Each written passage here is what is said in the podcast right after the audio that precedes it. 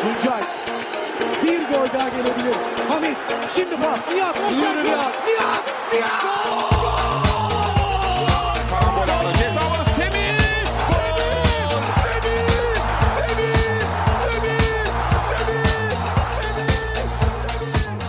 Semih! Super aktuell, der Türkei Fußball Podcast mit Tolga Uca und Gökhan Yamur. Moin Leute, da sind wir wieder mit der vierten Folge von Super Aktuell, dem Super League Podcast von und mit FUMS. Natürlich auch wieder mit äh, Gökhan. Moin Gökhan, grüß dich auch. Moin alle zusammen.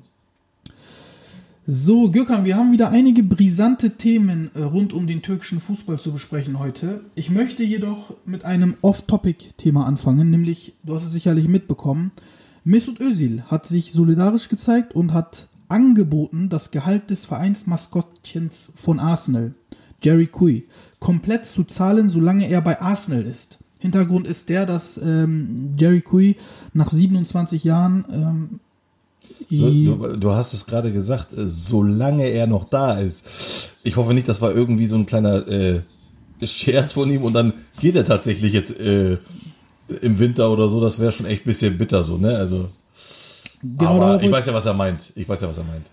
Genau darauf wollte ich eigentlich noch hinaus, nämlich ähm, ja, aufgrund der Corona-Pandemie wurde er jetzt entlassen und ähm, Mesut Özil hat angeboten, äh, wurde wohl, äh, ist wohl komplett mitgenommen und ist sehr, sehr traurig, so wie er es darstellt. Aber ähm, man muss natürlich sagen, Mesut Özil hat ein Jahr Restvertrag und man muss auch sagen, dass Mesut Özil sehr stark in der Kritik steht bei Arsenal. Er wird, äh, er gehört meistens nicht mal dem Kader an, hat aber ein äh, sattes Salär, ich glaube über 20 Millionen. Und da gibt es jetzt einige, die sagen, okay, er will jetzt nochmal, ähm, weil er ja auch so ein bisschen die, die, den Verein teilt, in zwei äh, äh, Sparten, äh, will er jetzt Werbung für sich machen, so nach dem Motto, ich bin der gute, nette, liebe Özil, behaltet mich doch. Ähm, auf der anderen Seite gibt es natürlich Leute, die sehen das äh, komplett anders, sagen, Leute, das ist doch eine super Geste, auch wenn er jetzt noch ein Jahr da ist, dann bezahlt er halt ein Jahr sein Gehalt. Äh, warum hatet ihr gegen ihn? Wie siehst du das? Ja, ähm, ganz ehrlich, wenn mir ein Verein 20 Millionen anbietet und du eigentlich, wenn du ja auch spielst, auch eigentlich ganz ordentlich spielst, also so was ich jetzt von Mesut Özil gesehen habe, wenn er in letzter Zeit gespielt hat, hat er gut gespielt, äh, also ordentlich bis gut. Und er dann aber mit dem Trainer, warum auch immer, nicht klarkommt und der Trainer ihn nicht spielen lässt, ganz ehrlich, ich glaube, das würde jeder von uns machen, würde er auch äh, seinen Vertrag äh, zu Ende spielen wollen. Also ich meine, 20 Millionen, das ist mal eine, echt eine Hausnummer. Ähm, ja, aber durch diese Aktion, äh, dass er äh, vorgeschlagen hat oder gesagt hat, ich übernehme ähm, das Gehalt von dem von dem Maskottchen, äh, da hat er wieder viel Love bekommen, äh, so wie ich das jetzt mitbekommen habe. Das fanden alle wieder gut. Aber wie gesagt, er hat auch geschrieben, ja, solange ich noch da bin. Punkt, Punkt, Punkt, Punkt. Das heißt also wirklich im besten Fall noch äh, zum Ende der Saison das wollte er halt so damit auch ausdrücken. Aber gut, für, den, für das Maskottchen immer noch gut, weil wer weiß, wir wissen ja nicht, wie lange diese Pandemie noch dauert. Und äh, von Özil äh, eigentlich eine gute Geste, keine Frage. Ja, zumal äh, der FC Sevilla sich jetzt auch gemeldet haben soll und gesagt haben soll, ja, wir übernehmen dich auch gerne.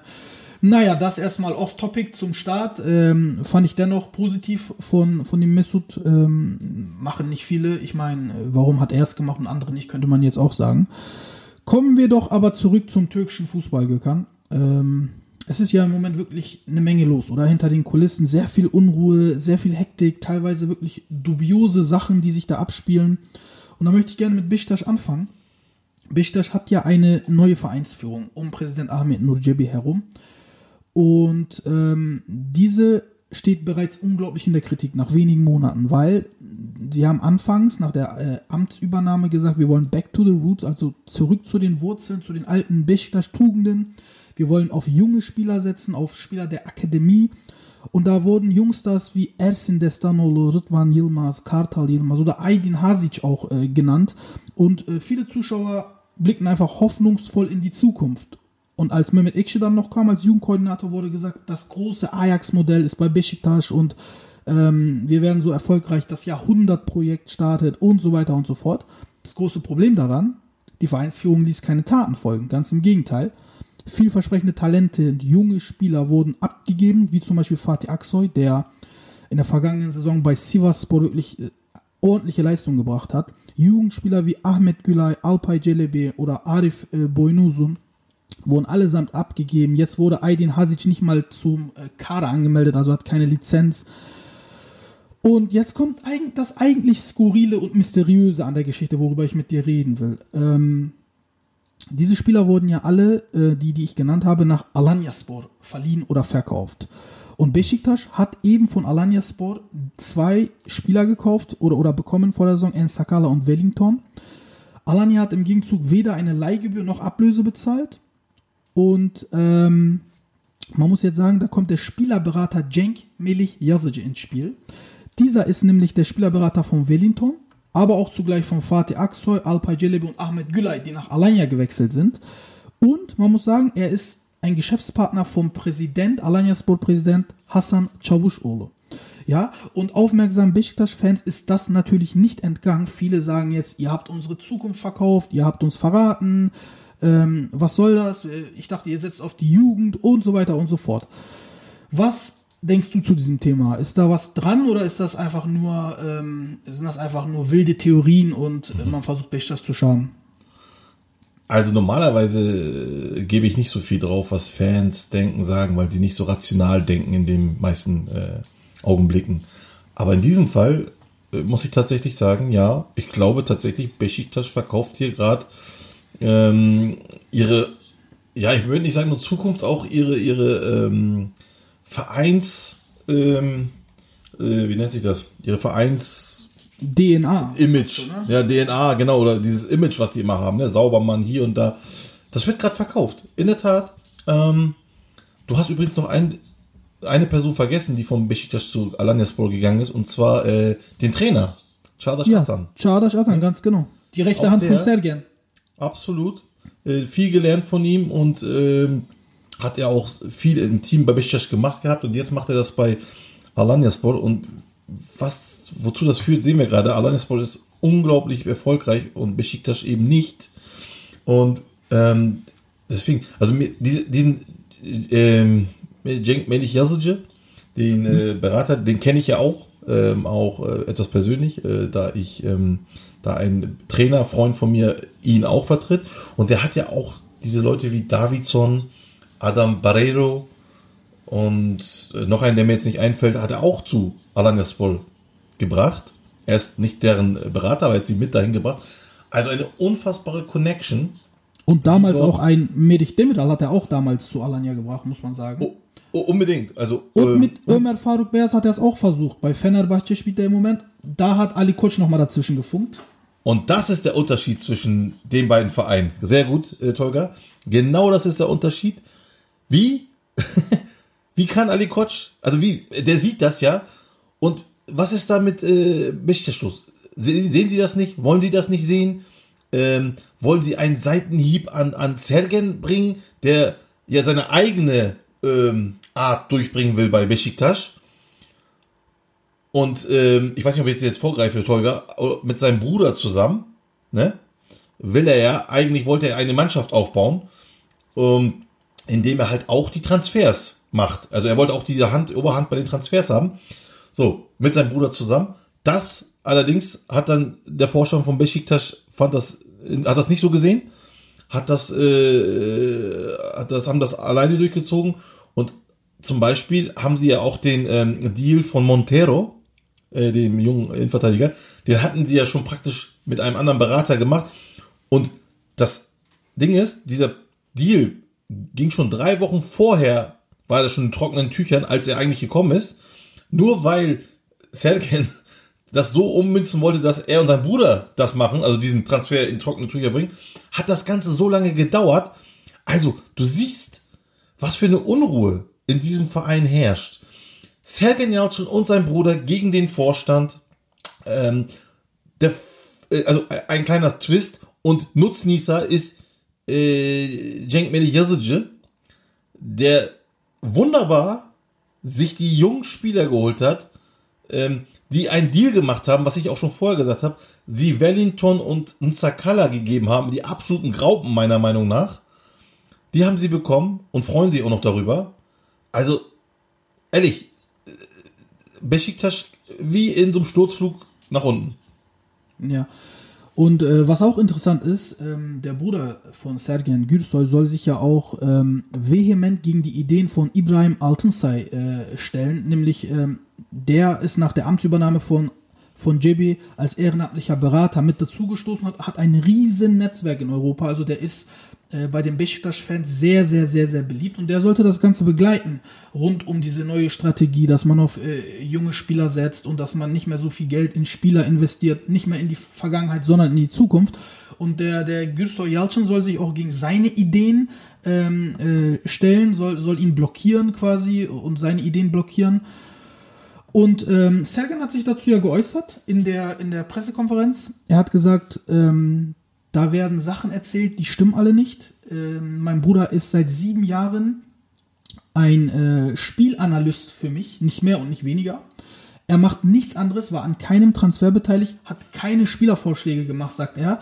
Aber da äh, wird aus internen Quellen schon gesagt, dass der Gülsoy sogar ähm, jetzt als Scout tätig sein soll für Besiktas intern. Das wurde nicht offiziell bekannt gemacht, aber äh, so soll es wirklich sein, dass er aufgestiegen ist zum Scout. Also ich glaube schon, dass da was dran ist, oder was meinst du? Ja, äh, ganz klar. Also äh, Sergen Yalcin und sein Bruder wollten dort den Sportivteil, wollte ich schon sagen, den sportlichen Teil einfach übernehmen. Ja, sie wollten dort ihr eigenes Ding machen, was ich ja auch in Ansicht verstehen kann. Das ist so, wenn zum Beispiel du, Tolga, du und ich sagen jetzt, ey komm, wir haben jetzt hier schön einen Verein unter unseren Fittichen sozusagen. Wir haben eine Vision. Komm, das machen wir geil, weil wir Ahnung haben. Ja, das ist, halt Ahnung nach, haben, ne? Also- das ist halt nach dem, nach dem englischen Modell, ne? wo, wo ein Manager komplett alles über ein Jürgen Klopp zum Beispiel macht nicht nur den Trainer, sondern auch die Transfers und die, die ganzen Manager-Sachen. Das wollten sie vielleicht so als Role Model, äh, wollten sie das vielleicht übernehmen. Ne?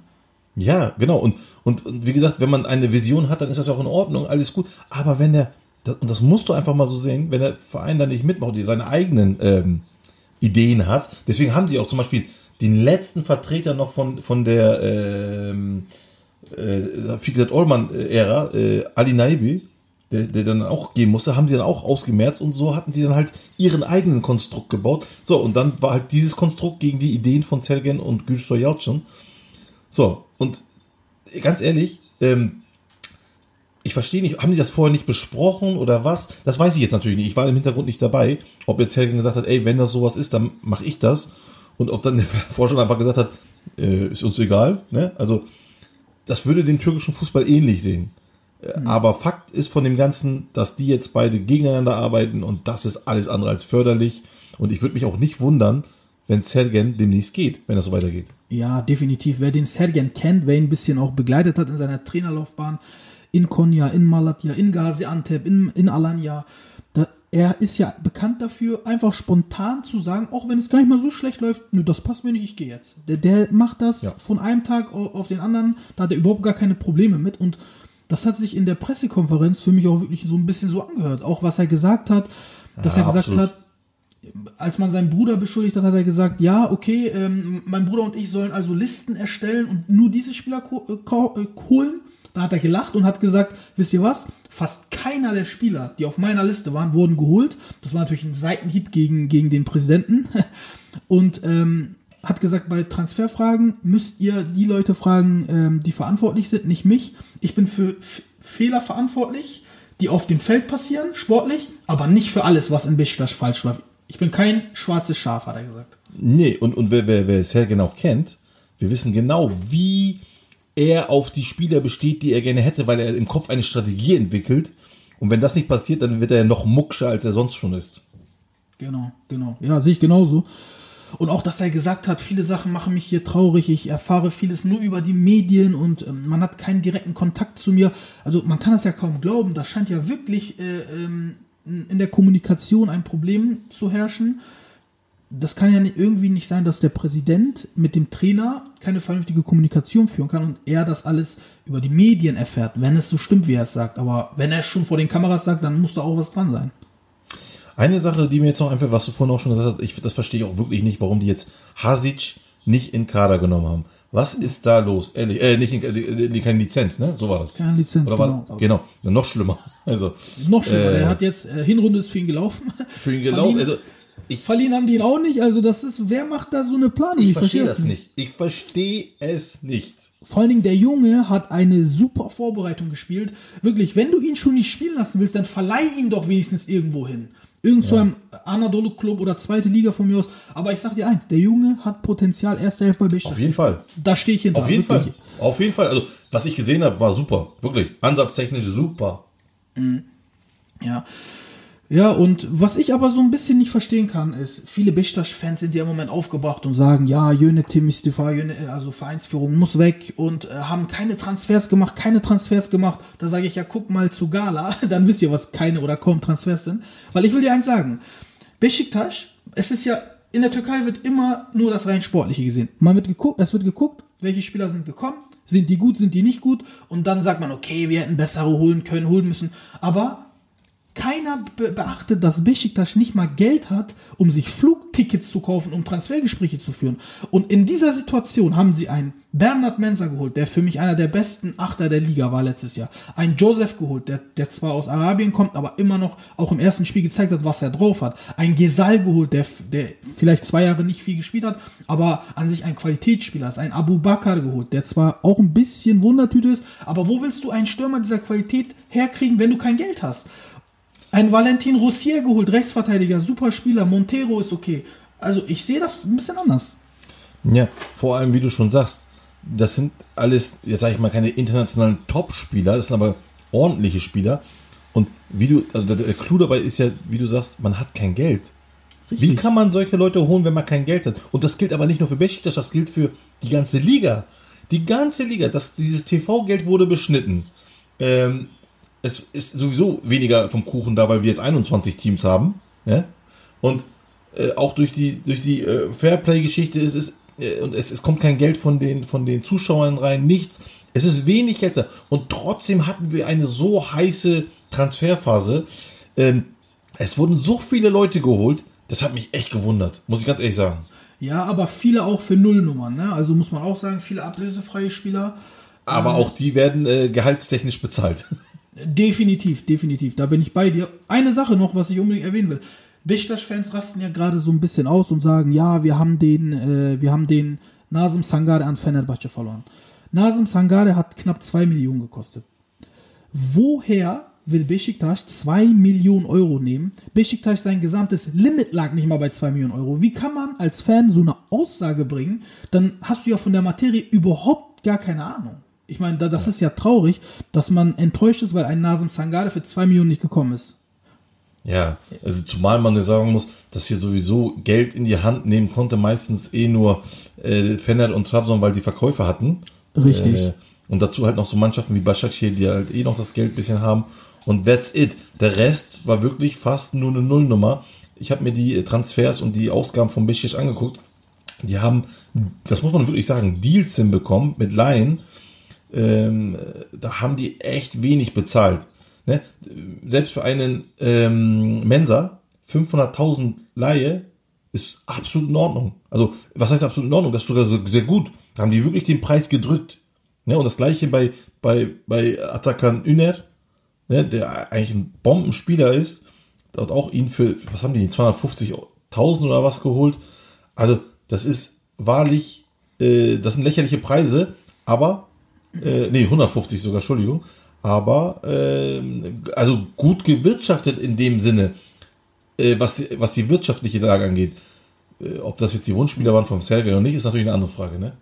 Also das Problem lag ganz klar auf der Seite der Spielerverkäufe. Ja, das Problem haben ja viele türkische Clubs. Aber da will ich mal auch ein Beispiel nennen. Also auch Beşiktaş-Fans, auch Gala-Fans sagen, wie konntet ihr unseren Müll, den wir haben, nicht verkaufen und sowas. Stell dir vor, du hast einen Gärtner. Ja, du hast einen Gärtner, der macht nichts anderes, als deinen Rasen zu mähen.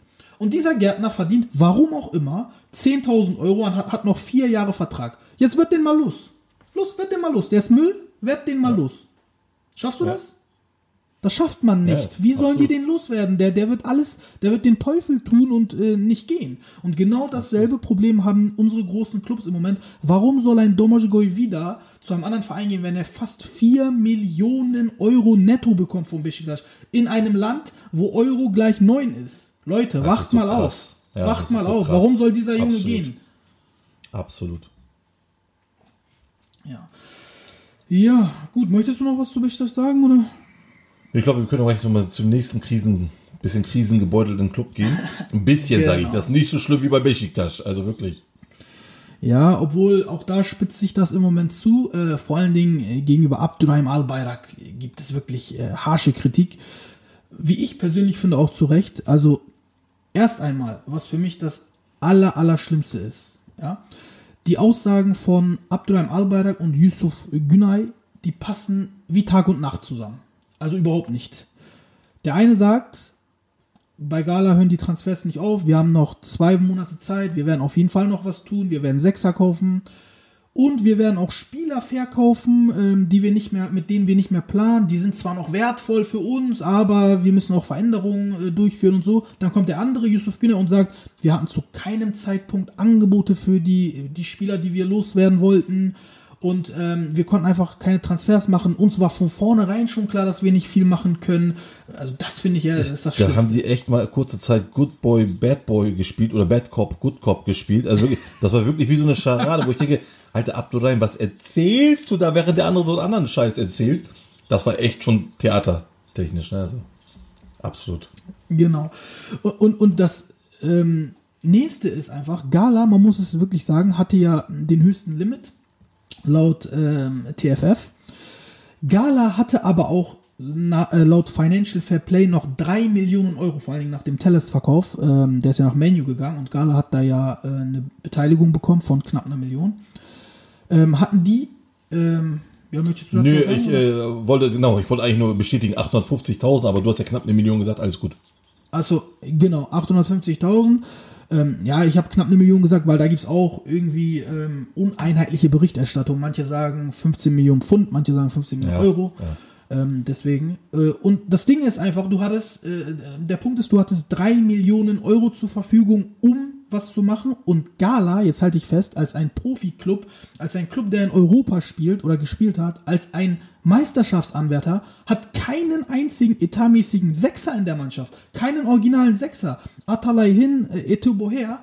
Ähm, das sind keine Sechser. Du brauchst, wir haben früher gespielt da mit Melo, mit, mit, ähm, mit Lemina, mit Fernando. Das sind Sechser gewesen. Gala hat keinen von Haus aus gelernten Sechser im Kader. Und tut mir leid, da kannst du im Amateurbereich bei Trusposur Heide äh, nachgucken. Sogar die haben diese Position äh, besetzt. Was ist das für eine katastrophale Und, Planung? und beide sind jetzt auch noch verletzt, muss man dazu sagen. Also äh, eine absolute. Wundertüte, was äh, uns äh, Fatih Terim, wenn sie nicht bis dahin wieder fit sind, äh, aufstellen möchte im nächsten Heimspiel. Äh, im nächsten Spiel, Entschuldigung.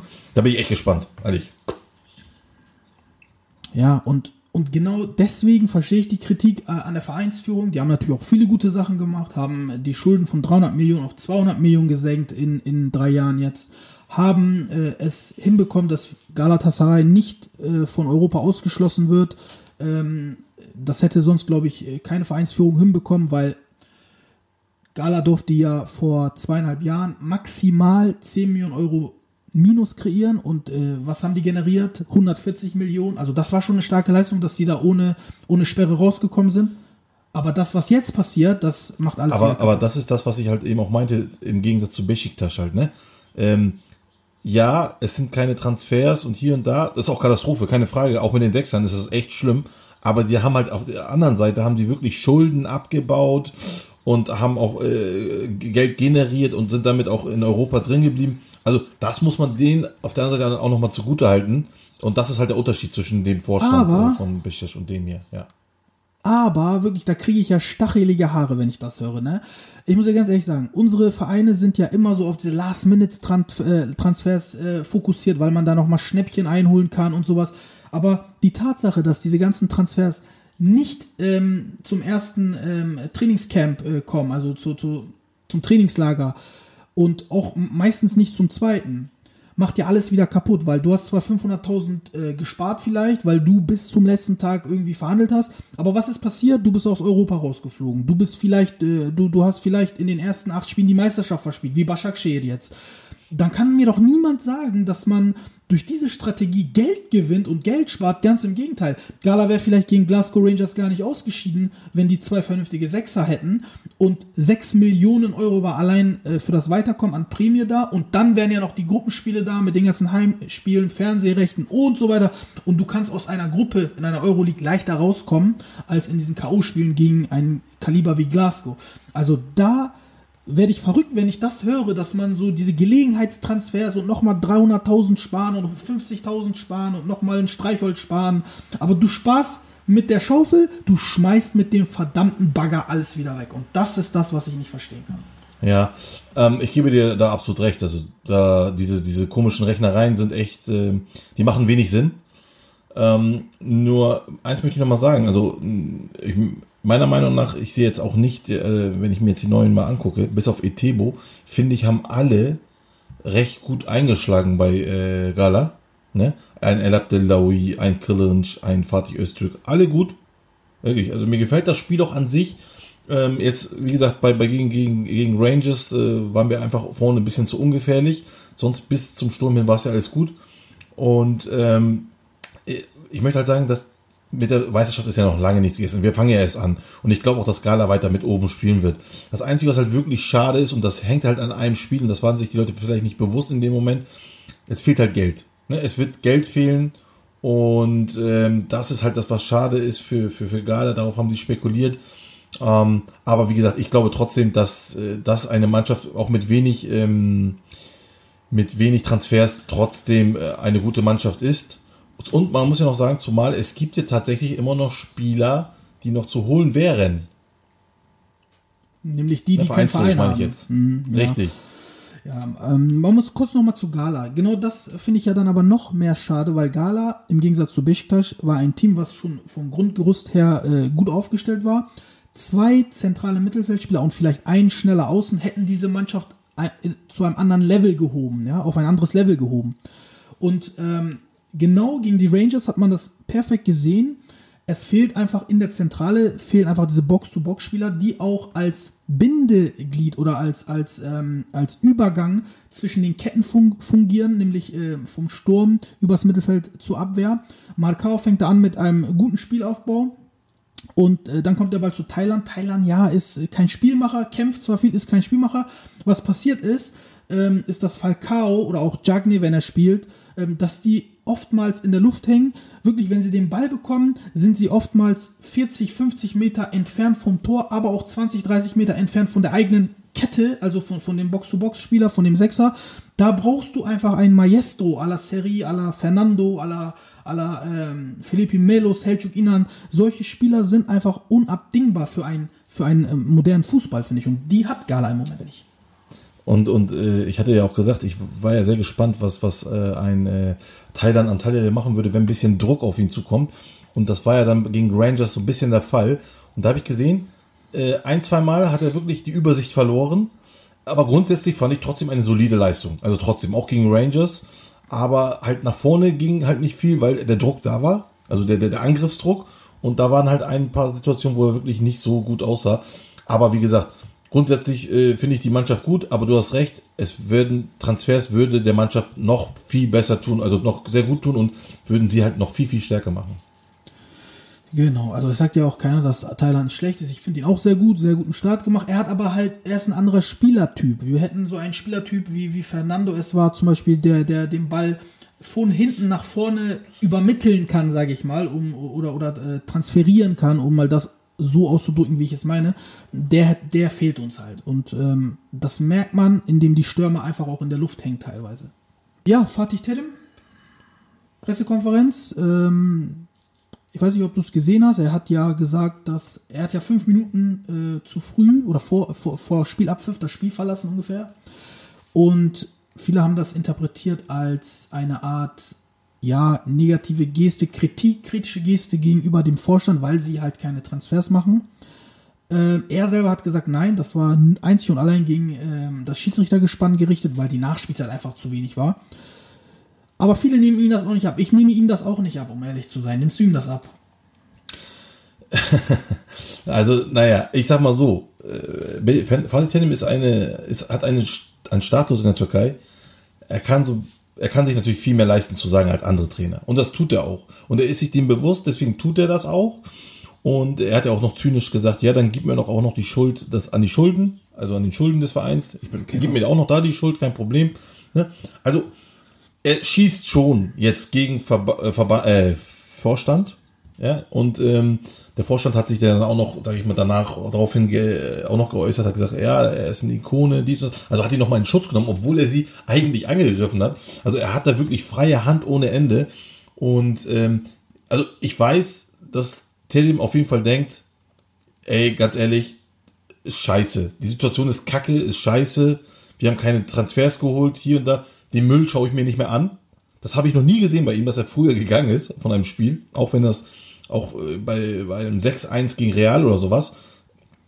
Er ist immer geblieben, aber dieses Mal hat er sich den Scheiß echt nicht so an. Also er war wirklich upset, wie man so schön sagt in Englischen. Er hatte keinen Bock mehr.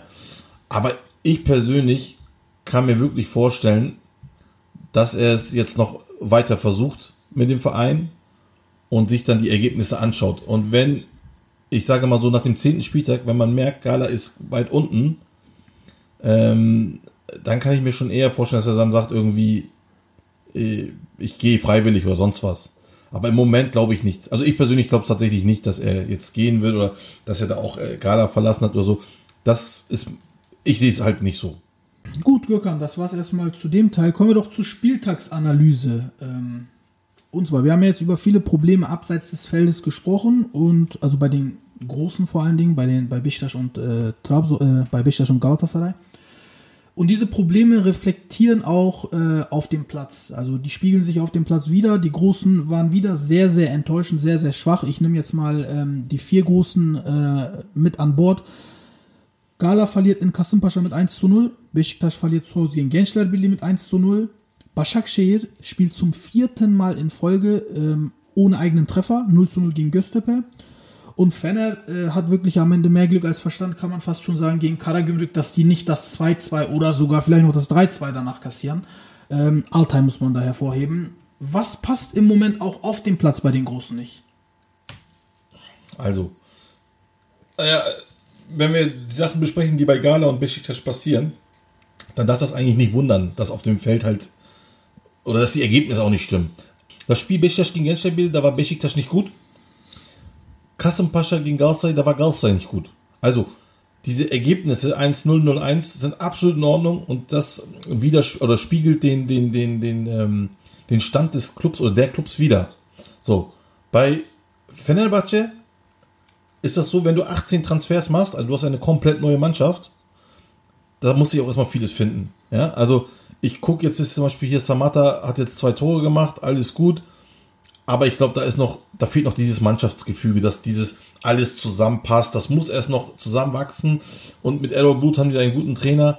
Ähm, die sind nicht umsonst. Ich habe mal gerade, ich habe mal vorhin noch die ähm, die Quoten geguckt für die Favoriten für die Meisterschaft und da ist Fender ganz weit oben. Mhm. Ähm, und das kommt nicht von ungefähr. Das sehe ich halt auch so, weil wirklich die haben sich so viele Spieler jetzt geholt und das muss greifen. Wenn das greift, und ich sage ja, wenn das greift, dann werden die meiner Meinung nach auch Meister. Aber wenn nicht, ja, dann äh, ist das halt das Problem, wo man dann sagt, muss man so viele Spieler kaufen? Ist das notwendig? Ich meine, ja, Emre Bello macht geil, eine schöne Arbeit, hat er auch gut gemacht alles, aber das war für mich so dieses einfach nur holen, ohne zu gucken, passt das überhaupt oder passt das nicht? Und das wird man halt jetzt im Laufe der Saison sehen. So, und dann zu Başakşehir. Ja, also nochmal also, kurz zu, zu Fenner, da kommt mir das so vor, als ob die wirklich all in gehen, ja? Entweder werden wir dieses Jahr Meister oder äh, wir gehen bankrott. So kommt mir das vor. Absolut, absolut, absolut. Oder, also, das ist natürlich schon ein Risiko, was, äh, was deftig ist, finde ich, aber auf der anderen Seite muss man auch sagen, Ali Koç musste vielleicht auch dieses Risiko eingehen. So wie er, so unglücklich wie er angefangen hat bei Fennert, äh, mit so viel Vorschusslobern gekommen, eigentlich alles falsch gemacht, was man falsch machen kann. Er war auch unerfahren ne? in, in, in der, in der äh, Position, sage ich mal. Und jetzt hat er ein bisschen aus seinen Fehlern gelernt und setzt alles auf eine Karte. Er kann es natürlich auch, ist sehr, sehr finanzstark, wie wir wissen. Und ja, kann man ihm auch nicht übel nehmen, dass er jetzt alles versucht, um sein Fenerbahce da ähm, zur Meisterschaft zu bringen. Aber das muss dann auch jetzt klappen, wie du schon sagst. Ja, Weil ansonsten da ist so schlecht. viel Geld reingesteckt worden. Ja, also ähm, äh, ja, und die, diese, diese, ähm, es ist jetzt auch eine gute Zeit vom Ding her. Besiktas und Gala haben Probleme. Äh, Trabzonspor mit dem Verkauf von, von Sörlot äh, haben sie auch äh, mehr Probleme, als sie eigentlich äh, gerne äh, zugeben würden. Başakşehir, äh, zu denen ich jetzt halt auch sagen wollte, wo ich überhaupt nicht weiß, was mit denen da los ist, ähm, komplette Mannschaft geblieben, also die, die, ähm, Wie kann das denn also sein die, da? Die, die, Also wie kann das bei Başakşehir sein, dass die vier Spiele null Tore haben, obwohl dieselbe Mannschaft, dieselbe Sturmreihe in, im letzten Jahr alles äh, in Grund und Boden geschossen hat? Visca ist da, Dembaba ist da, Krivelli ist da, Irfancan ist da und so weiter und so fort. ja. Ich verstehe das nicht. Da muss ja Ist irgendwas anderes äh, im Moment vorliegen. Genau, genau, das ist das, was ich meine halt. So, ne? Diese komplette Mannschaft, also außer ein paar äh, Auswechselspieler sind gegangen und Hassan Ali Kaldırım, die wurden alle, äh, Hassan Ali Kaldırım sag ich schon, ähm, geil Klischee, die wurden alle ersetzt, ja, und das, das, der, der gleiche Trainer, ich, ich verstehe es selbst nicht. Also muss ich echt sagen, in dem Fall bei Başakşehir verstehe ich es nicht. Also nicht nur, dass sie nicht gewinnen, sie schießen ja noch nicht mal ein Tor. Und ähm, jetzt auch ohne Irfan Can Kahveci, auch dort haben die wenigstens einen Punkt geholt, aber auch kein Tor geschossen. Also ganz, ganz komische Situation bei Başakşehir. Und da sehe ich bei Fener halt die große Chance, ähm, dass sie die Meisterschaft gewinnen können, wenn, und jetzt kommt's, wenn die anderen Mannschaften nicht aufgeholt hätten. Ja? Und es ist halt eben, der Gegner ist nicht mehr nur Besiktas oder Gala oder Trabzon oder Başakşehir. Der Gegner ist jetzt die komplette Liga. Ja, vor allen Dingen Alanya Jede Mannschaft- wären stark, ne? Dazu komme ich gleich mal. Dinger reingehauen, sechs Dinger, also das muss man sich mal auf der Zunge zergehen lassen. Spieler gleich David darüber reden. Ja, machen wir gleich. Absolut, lass mal gleich darüber reden. Ich möchte einmal noch ganz kurz sagen, dass wirklich jede Mannschaft jeden besiegen kann. Ah, Also das ist, es gibt hier nicht, ach, ich spiele gegen den 21. Die hauen wir locker weg. Das gibt es nicht. Und dann sind es halt eben so Mannschaften wie die ganzen Aufsteiger, wie Antalyaspor, wie Göztepe, wie Konyaspor, die ich auch stark finde. Und aber allen voran, wie du es schon sagst, ist es Alanyaspor, die einfach nur eine geile Mannschaft haben und mega spielen und der Trainer spielt eine ganz große Rolle dabei, Holger, das sage ich dir. Ja, also um die Großen nochmal abzuschließen, zwei Sachen noch, dann reden wir über Alanya Sport. Ähm, Beşiktaş, äh, die, die Vereinsführung war ja so sehr in der Kritik. Da muss ich sagen, mit Joseph haben sie einen richtig geilen Fang gemacht. Der hat ein brutal gutes Spiel Absolut. gemacht. Den hätte. Gala auch sehr, sehr gut gebrauchen können auf der 6. Ähm, das mal äh, dazu, da- dass die alles falsch machen. Und das zweite ist Yusuf Erdogan, Ironie des Schicksals. Der war ja schon bei Gala letztes Jahr und hat dann dieses Foto gemacht, äh, wo dann Fatih Terim sauer geworden ist und gesagt hat, ja, jetzt will ich ihn nicht mehr und stattdessen Jimmy Durmaz geholt hat. Ja, alles, alles richtig gemacht, würde ich sagen, oder? Was für ein Tor, was für ein Tor. Unglaublich. Also der hat echt so geil getroffen. Der hat hatte auch so geil gespielt. weißt du? Der hat auch geil gespielt. Also Absolut. der ist Nee, nee. so schnell. keine für- Frage. Für den Konterfußball ist er wie eins zu eins geschnitten, wirklich. Also der ist wirklich ähm, für den Übergangsfußball, für den modernen, ist er überragend, finde ich. Aber weißt du, woran mich dieses Tor erinnert hat tatsächlich? Ich meine, du bist doch auch bestimmt einer aus dieser Generation, der noch zu Base Ozora und so geguckt hat. Oh ne? ja. Dieser, dieser Topspin, kennst du den noch? Der dann sich dann so ja, nach oben schwebt und dann nach Ja. unten auf einmal runter. So, daran hat er mich das wirklich erinnert. Also, der wird ja. Knuckleball, der wird ja jetzt Knuckleball genannt äh, im modernen Fußball. So, äh, Ah, okay. David Lewis macht den ganz oft zum Beispiel oder Rashford. Also Ja. ja, ich weiß, was du meinst. Und das war, war wirklich so, ein- so ein Schuss. Das stimmt schon. Sehr, sehr schönes Tor. Absolut. Gut, kommen wir zu Alanya Sport. Ich habe Bock, über dich zu reden. Ja. Eieiei. Offensive, dein Mann, Davidson, geht dir ab wie eine Rakete. Du hast, du hast uns nicht zu wenig versprochen. Naja, das war der Kollege, der äh, Marcel de Almeida, unser portugiesischer Experte. Äh, der hat nicht so wenig versprochen. Richtig geiler Mann. Also, äh, also ich will jetzt nicht nur Davidson raus. Ich will, ich will Barreiro, ich will Bakasetas, ich will Efecan Karaca, ich will Salih Ucan. Das sind so die fünf, die mir jetzt so direkt einfallen. Und dann hinten Zavellas und Kolka. Bis jetzt die, die am wenigsten Tore gefangen haben in der Super League. Diese Mann und Juan Fran auch von rechts. Also ich glaube, ich kann die ganze Mannschaft nennen. Die ist einfach nur geil. Mega Mannschaft, wirklich. Und man muss sagen, äh, die haben auf der Bank noch so Spieler wie Babakar, wie Ceyhun Gülsalam, wie Fatih Aksoy, ambitionierte Spieler, wie ein Mustafa Pektemek, der bei dem man auch eigentlich weiß, was er bringt. Er, er wird nie ähm, 10 von 10 bringen, er wird aber immer seine 7 von 10, 8 von 10 bringen. Und ähm, ich finde, das passt auch so, so von, von der Chemie her. Und vor allen Dingen, weil die Bacassettas gehalten haben, glaube ich echt, dass die wirklich zu einem Meisterschaftskandidaten werden können. Hätten die ihn nicht gehalten, würde ich sagen, okay, das wird schwierig. Aber Bacassettas ist nochmal äh, ein Unterschiedsspieler, finde ich. Und auch die drei, vier großen, die haben so einen Spieler nicht. Das ist keine Eintagsfliege, wie du sagst. Das ist ähm, hier für mich auch einer, der weit oben mitspielen wird, auch am Ende der Saison. Auch, naja, ich sag's ja, auch gegen Rosenborg Trondheim waren sie besser. Ne? Sie haben geilen Fußball gespielt, haben leider das Tor nicht machen können. Äh, diese Effektivität, die sie hier in diesem Spiel gegen Hatayspor hatten, hätte ich mir dort gewünscht gerne. Aber leider nicht passiert. Aber man muss sagen, sie haben wie an der Schnur gespielt. Die Tore, wie die gefallen sind. Da sind ja noch mehr Tore gefallen. Wo, ich glaube, zwei haben noch nicht mal gezählt. Und äh, dieses, ich glaube, das war das ähm, zweite Tor von, nee, das dritte Tor von äh, Adam Barreiro. Da, wo er den Pass nach außen bekommt und er spielt ihn direkt rein und Adam Barreiro macht ihn.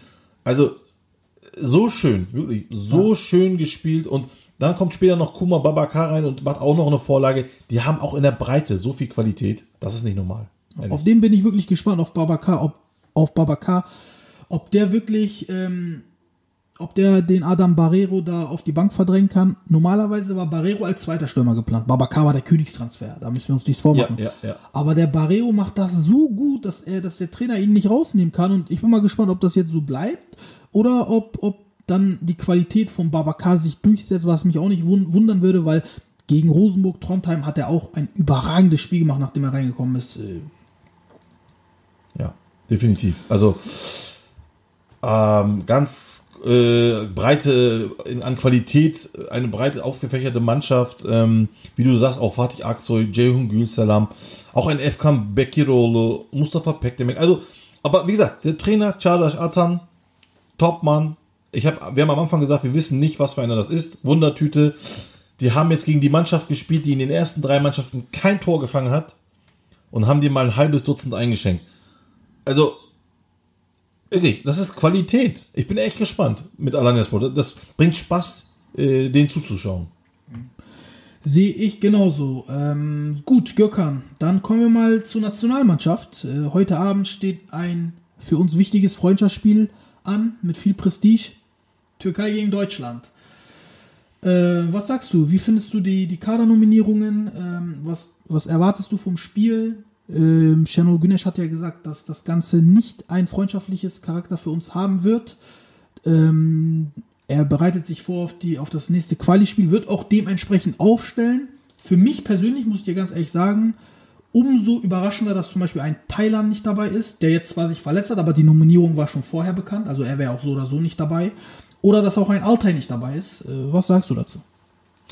Ähm, also, ja, äh, finde ich erstmal ganz gut, dass das äh, Güneş erstmal sich tatsächlich, auch wenn wir gegen Deutschland spielen, sich eher auf Russland konzentriert, also auch mit der Aufstellung gegen Russland spielen würde. Finde ich sehr gut, weil das, auch wenn es Deutschland ist, ist halt nur ein Freundschaftsspiel. Da will er Erkenntnisse haben, da will er Erkenntnisse bekommen für das Russland-Spiel. Und das ist wichtig. Das finde ich schon mal ganz sehr gut. Das andere ist zu dem, zum Kader. Also ich glaube, es sind, es ist der exakt derselbe Kader, nur plus Abdul Kadir Ömür und Tokös, wenn ich mich äh, nicht irre. So, ähm, ich hatte ja schon mal, ich glaube, nicht in der letzten, sondern in der vorletzten Sendung hatte ich ja gesagt, dass ich ja an sich ähm, diesen Kader ganz gut finde. Und ich finde es auch gut, wenn Cenor Güneş sagt, ich halte an den Kader fest weil sich da was entwickeln kann. Und äh, daran halte ich auch heute noch fest. Also ich finde es gut, dass ähm, junge Spieler hier reinkommen und sich entwickeln und so langsam so einen Stammkader aufbauen. Klar kann man hier und da immer wieder einen tauschen und ein Thailand Antalyalo oder auch ähm, äh, ein, ein Altai, ja, die kann man auch mit reinnehmen, aber ich sehe es kein unbedingt Muss. Ja, also wir haben jetzt hier auch ein, ein Okanyokuschlu, ein Mahmoud Tekdemir, den ich auch sehr gut finde. Ähm, ich finde eher, diese Mannschaft oder dieser Kader sollte sich finden. Indem sie öfter zusammenspielen, indem sie zusammenwachsen. Der andere lernt die Wege von dem, der andere die Wege von dem. Und zwar bis zur EM sollte man so wenig wie möglich am Kader verändern. Ähm, wie gesagt, es mögen einige sagen, ey, warum ist der nicht da, der ist gut drauf, der ist gut drauf. Keine Frage. Aber wenn man jetzt, und das haben wir in letzter Zeit oft genug getan, haben immer wieder den Kader mit 6, 7, 9 Leuten, wieder 6, 7, 9 Leute, wieder 6, 7, 9 Leute. Das ist nicht förderlich, meiner Meinung nach. Es muss ein Kader sein, der sich so langsam einspielt. Und das, finde ich, macht Shannon Greenish in dem Sinne einfach ganz gut. Wir haben ja auch eine gute Mischung äh, von alten und jungen Leuten, etablierten. Also Mahmoud Tekdemir als, als äh, ähm, Führer der Büffelherde, hätte ich jetzt fast gesagt. Äh, Burak Yilmaz noch äh, als älterer. Da haben wir unsere jungen Wilden, Medich, äh, Çağlar ähm, und äh, auch äh, Ozan Kabak, also die Dreierkette. Ich bin ja dafür, dass wir mit Dreierkette spielen, weil es auch die Situation so, so hergibt, weil wir drei wirklich exzellente Innenverteidiger haben. Ich, ich bin da übrigens deiner Meinung. Also wenn wir mit Charla, Kabak und Demirel spielen, glaube ich, könnte das für einen positiven Effekt sorgen. Also da bin ich absolut deiner Meinung. Ja, wir haben ja auch auf den Außen dann, wenn man mit Dreier respektive Fünferkette spielt, ähm, müssen ja die Außenverteidiger sehr offensiv sein und da haben wir auch mit Seki Celik, Mert Müldür, äh, Mert Müldür oder auch auf der anderen Seite mit ähm, Caner Erkin, Umut Meraş, Sangare auch. Sangare ist noch dabei, genau. Da haben wir auch die, die Spieler, die das, ähm, die dieses System gut spielen können. Und auch im Mittelfeld, dann braucht man ja Spieler, die beide Seiten spielen können, sowohl den offensiven als auch den defensiven Part. Da haben wir mit Mahmoud Tekte, mit Irfan Can auch gute Spieler, die das ausführen können, mit Okay. Man muss aber auch sagen, also wirklich nochmal, weil du sagst, diese Außenverteidiger, wenn du hinten Charlat, Ozan und Melich hast, dann bist du sicher. Dann hast du eine Sicherheit hinter dir, wo du dann echt ähm, aufblühend nach vorne spielen kannst, ne? Ohne jetzt so Angst zu haben, oh, jetzt muss ich aber wieder zu viele hinten. Die hauen da hinten alles weg und du kannst wirklich dich nach vorne konzentrieren. Das wird äh, einen positiven Effekt, ich wiederhole es nochmal, äh, für die Mannschaft haben. Plus, man muss sagen, äh, unsere Torhüter sind ja auch exzellent. Ne? Egal ob Urjan spielt oder Mert spielt, egal ob ein ähm, Altay, der nicht nominiert wurde jetzt, oder ein Gökhan Akkan, das gibt der Mannschaft Sicherheit. Ein guter Torwart gibt der Mannschaft Sicherheit, hatten wir über lange Jahre leider nicht. Aber jetzt äh, haben wir wirklich ein äh, breites Spektrum an sehr, sehr guten Torhütern, endlich mal, und ähm, haben eine gute, sehr, sehr gute Torwartgeneration erwischt und gepaart mit diesen drei exzellenten Verteidigern und auch mit einem Kahn Eihan, der sich da auch reinspielen kann, finde ich, in die Verteidigung, sieht das schon gut aus in der Defensive, wirklich. Ja, ah, also so Gökhan Acker muss ich auch noch mal ein bisschen rausstechen. Also Top-Torhüter, wirklich, du hast recht, wir haben wirklich eine gute äh, Torhüter-Generation erwischt, genauso wie eine Innenverteidiger-Generation. Ähm, wie gesagt, ähm, es hapert noch so ein bisschen vorne, gerade auch in Mittelstürmer. Ähm, äh, da haben wir jetzt, wie gesagt, vier, Enes Ünal, Ahmed Kutucu, Kenan Karaman und Burak Yilmaz. Ja, und von den vier muss ich fast schon Burak Yilmaz sagen, äh, der mir am ehesten zusagt. Ähm, hat jetzt auch am Wochenende getroffen. Ähm, ich hoffe echt, dass er sich so gut einschießt in der französischen Liga, dass das bis zur äh, Europameisterschaft reicht. Für Äh, mich- Also reicht im Sinne von, ja. Für mich Burak Yilmaz wirklich die positive Überraschung der Saison. Ich hätte nicht gedacht, dass er bei Lille, bei den jungen Wilden, bei den, bei den ähm, wirklich ähm, potenziell sehr, sehr, sehr, sehr guten Spielern sich durchsetzt. Die haben ja noch einen äh, Königstransfer da vorne ähm, drin mit David. Und er spielt zusammen meistens mit David. David so ein bisschen hängend. Und ähm, er spielt immer, immer von Anfang an, fast 90 Minuten durch mit seinen 35 Jahren und macht seine Sache ordentlich. Und das hätte man so, finde ich, nicht erwarten können unbedingt. Yusuf Yazici hingegen, der, absolut der nicht. hat es leider nicht geschafft. Dieses Jahr ist er meistens außen vor. Seki nach anfänglichen Schwierigkeiten ist jetzt gesetzt. Aber Burak Yilmaz, einen fitten Burak Yilmaz, genau das brauchen wir. Also einen Burak Yilmaz, der bei Lille ähm, eine komplette Saison durchspielt, äh, seine Scorer macht, fit ist, den brauchen wir bei der EM. Also da führt, glaube ich, kein Weg drum herum, weil Enes Ünal hin, Enes Ünal her, auch Cenk Tosun, das reicht nicht. Das ist kein Burak Yilmaz Niveau. Naja, man muss jetzt auch vor allem gucken, dass er sich nicht verletzt. Ja, also, das, wenn er sich jetzt verletzt, dann haben wir wieder das große Problem. Ähm, wer soll dann nachrücken? Ja, ein Cenk Tosun sehe ich jetzt noch nicht. Und äh, ja, dann fällt mir auch schon fast keiner mehr ein. Also es ist echt schlimm. Und insofern, ähm, ja, ich weiß ich hoffe auf jeden Fall, ich nehme mal das Spiel gegen Deutschland vorne weg, also das ist eigentlich nicht so wichtig, aber gegen Russland und Serbien hoffe ich einfach auf äh, gute Spiele, solide Spiele und wenn es auch nur ein 1-0 ist, so what? So, nach dem Motto, Gökhan, das war's auch schon wieder für heute. Äh, hoffen wir auf ein gutes Spiel. Und ja. Äh, ja, danke für die Zuhörer. Dann sind wir beim nächsten Mal wieder dabei. In alter Frische. Danke, Gökhan, auch an dich. Danke auch. Mach's gut und bis zum nächsten Mal. Mach's gut. Tschüss. Tschüss.